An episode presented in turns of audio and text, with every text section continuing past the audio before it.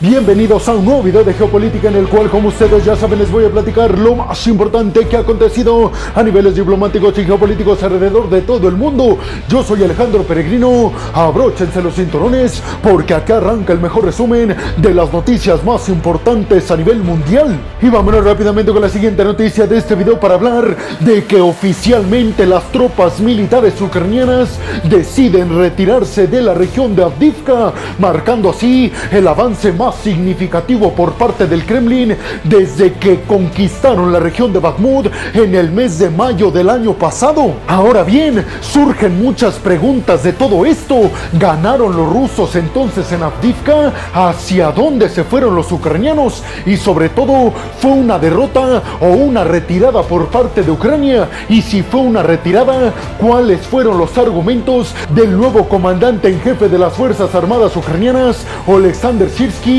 Para tomar esa decisión, pues a continuación les voy a dar todos los detalles que se saben hasta estos momentos. Principalmente las tropas ucranianas se retiran de la región de Avdivka ante la falta de municiones para seguir enfrentándose a las tropas rusas directamente.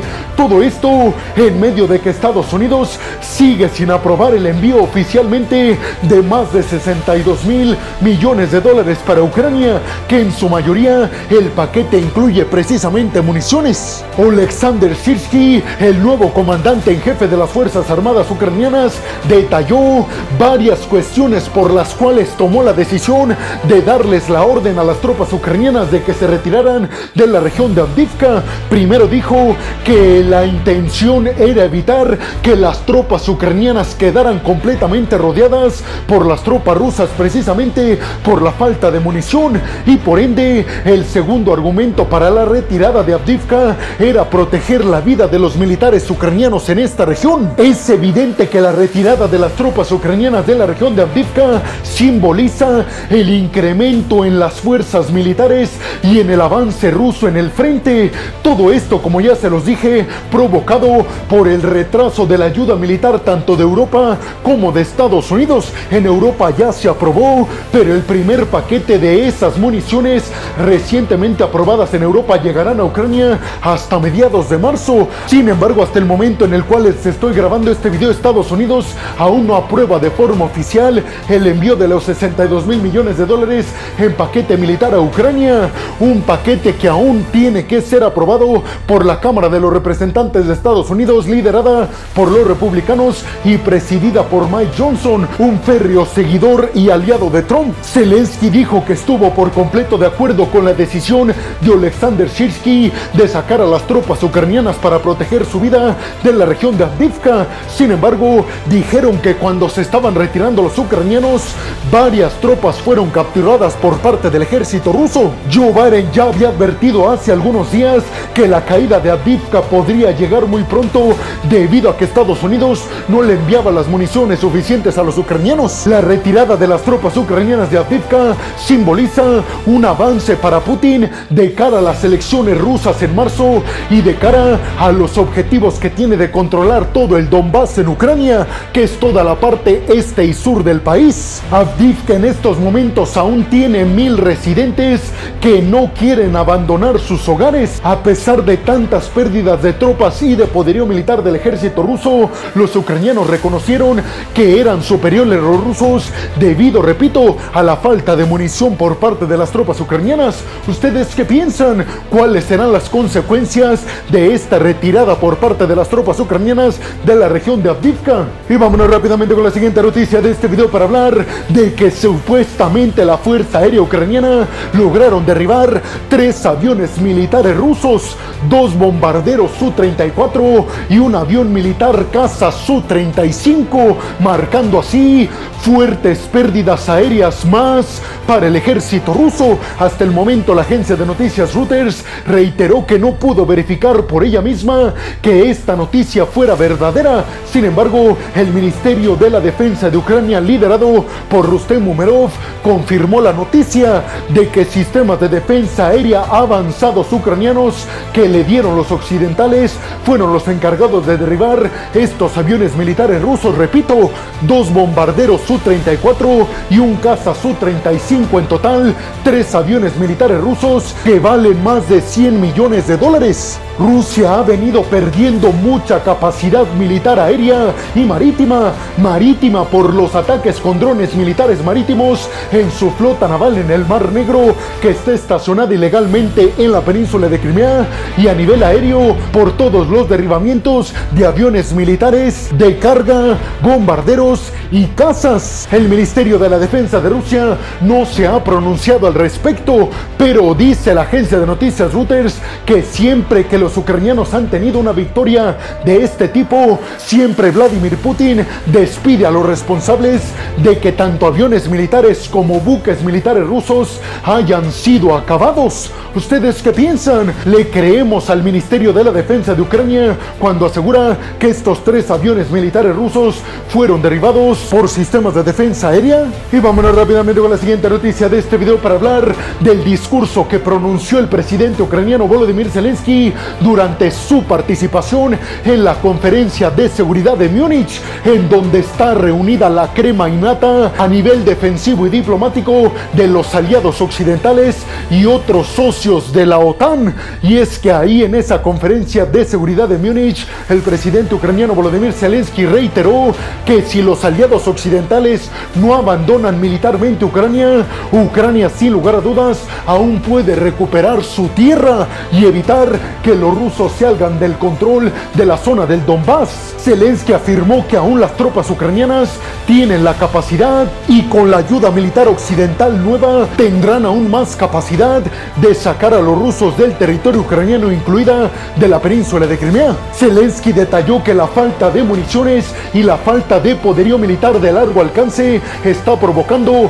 que las tropas ucranianas estén muy débiles y no puedan intentar una nueva contraofensiva en contra de los rusos. Sin embargo, repito, Zelensky fue muy incisivo cuando dijo en su discurso que con la ayuda suficiente a niveles militares de los occidentales, Ucrania sin lugar a dudas aún podía sacar a los rusos del territorio ucraniano. En su discurso, Zelensky también volvió a reiterar la invitación a Donald Trump, al expresidente de los Estados Unidos, para que visite a Ucrania. Aseguró Zelensky en su discurso, si Donald Trump visita Ucrania, estoy seguro de que se dará cuenta por sus propios ojos la catástrofe que ha causado el ejército ruso en el territorio ucraniano. Esto lo hace Zelensky invitando a Donald Trump a Ucrania para que los republicanos aprueben de forma rápida los 62 mil millones de dólares en ayuda militar a Ucrania. Zelensky lamentó que Alemania no se haya aún comprometido a entregarle a las tropas ucranianas misiles de largo alcance Taurus. Alemania argumenta que darle este tipo de misiles Taurus de largo alcance a Ucrania podría involucrar directamente a Berlín en el conflicto contra Rusia. Sin embargo, fuentes occidentales aseguran que una vez que ya lleguen los aviones de combate F-16 a las manos de los ucranianos, entonces ahí sí, Alemania autorizaría la venta de misiles de largo alcance Taurus que se implantan en los F-16. Zelensky durante su participación en la conferencia de seguridad de Múnich se reunió también con Kamala Harris, con la vicepresidenta de los Estados Unidos, y ella le comunicó a Zelensky y le prometió, mejor dicho, que iban a mantener las sanciones en contra de Rusia y además que Estados Unidos estaba tratando de utilizar los fondos congelados rusos para la reconstrucción de ciudades ucranianas devastadas por el ejército ruso. ¿Ustedes qué piensan? ¿Creen que Zelensky tiene razón cuando argumenta que las tropas ucranianas aún pueden llevar a cabo una nueva contraofensiva y que esta podría ser exitosa si los aliados occidentales no abandonan militarmente Ucrania? Y sobre todo les preguntaría, ¿aún los ucranianos tienen posibilidad de recuperar lo que es suyo en el este, en el sur y en Crimea, territorios ilegalmente invadidos por los rusos? Y vámonos rápidamente con la siguiente noticia de este video para hablar de la reunión que mantuvieron en París Zelensky y el presidente francés Emmanuel Macron, una reunión que se dio antes de la participación de Zelensky en la conferencia para la seguridad de Múnich. En esta reunión entre Macron y Zelensky se acordó que Francia iba a darle garantías de seguridad a Ucrania por los próximos 10 años, siguiendo los pasos de Alemania y del Reino Unido países que también han firmado este tipo de acuerdos con Ucrania. Las garantías de seguridad que firmó Francia con Ucrania incluye que durante los próximos 10 años Francia le va a otorgar poderío militar a Ucrania, va a ayudar a Ucrania a entrar a la OTAN, va a enviarle aproximadamente por año 3 mil millones de dólares y además los franceses van a entrenar y capacitar a nuevas tropas ucranianas. El presidente francés Emmanuel Macron reiteró que la ayuda militar de Francia a Ucrania no está en duda. Reiteró Macron que la mejor forma de mantener segura a Francia es ayudando militarmente a Ucrania para que detenga a Vladimir Putin y a sus tropas. Los acuerdos que recientemente firmó Ucrania con Alemania y el Reino Unido incluyen prácticamente lo mismo, garantías de seguridad para que a 10 años estos países sigan ayudando militarmente a Ucrania para no caer en las manos de Putin. Zelensky fue muy claro cuando dijo que este tipo de acuerdos con el Reino Unido, Alemania y Francia no significan que son un reemplazo para los intentos de Ucrania de entrar a la OTAN, aseguró Zelensky, independientemente de los acuerdos bilaterales con nuestros socios en Europa, nosotros seguimos firmes en nuestro compromiso y en nuestro objetivo de pertenecer al bloque de la OTAN. Zelensky les agradeció una vez más, sobre todo al Reino Unido, a Francia y Alemania por este acuerdo de garantías de seguridad para los ucranianos a 10 años. Reiteró Zelensky que en estos momentos parece ser que Rusia tiene mucha ventaja, pero aseguró Zelensky, eso no será por mucho porque en estos momentos estamos trabajando para darle vuelta a esta situación. ¿Ustedes qué piensan? ¿Realmente Reino Unido, Francia y Alemania tendrán la solvencia económica y militar para mantener ayuda a Ucrania por los próximos 10 años? Y vámonos rápidamente con la siguiente noticia de este video para hablar de la reunión entre Wang Yi, el ministro de Asuntos Exteriores de China, y Anthony Blinken, el secretario de Estado de Estados Unidos, durante la participación de cada uno en la conferencia para la seguridad en Múnich. Ahí Wang Yi advirtió a todos los aliados occidentales de la peligrosidad que significa sus deseos de desacoplarse del gigante asiático y dejar de ver a China como la fábrica del mundo. Advirtió Wang Yi que esos intentos occidentales podrían provocar la destrucción económicamente del mundo tal y como lo conocemos, sobre todo porque dijo Wang Yi, no pueden evitar que China siga siendo la fábrica del mundo, no por lo menos en los próximos 10 o 20 años. Esto lo dijo Wang Yi porque sabemos que el grupo del G7 y varios miembros del bloque de la OTAN están intentando por todos los medios posibles depender cada vez menos a niveles económicos y financieros del gigante asiático. Además, tanto Estados Unidos como Europa han venido implantando más y más restricciones económicas y tecnológicas al gigante asiático. Todo esto por lo que ya les dije, porque China está amenazando cada vez más al orden mundial establecido, sobre todo a niveles económicos. Tanto Anthony Blinken como Wang Yi dijeron que hablaron de este tema de la desacoplación económica de los aliados occidentales de China, pero también hablaron de temas como el conflicto en Medio Oriente y sobre todo el tema más espinoso entre Estados Unidos y China sobre la isla taiwanesa y la libertad de tránsito por el estrecho de Taiwán. Supuestamente Anthony Blinken le advirtió a Wang Yi que no debe China cambiar por la fuerza el status quo en la isla taiwanesa o si no vendrán consecuencias en su contra. Además, Anthony Blinken le advirtió a Wang Yi del hecho de que China pudiera estar ayudando de forma directa o indirecta con apoyo económico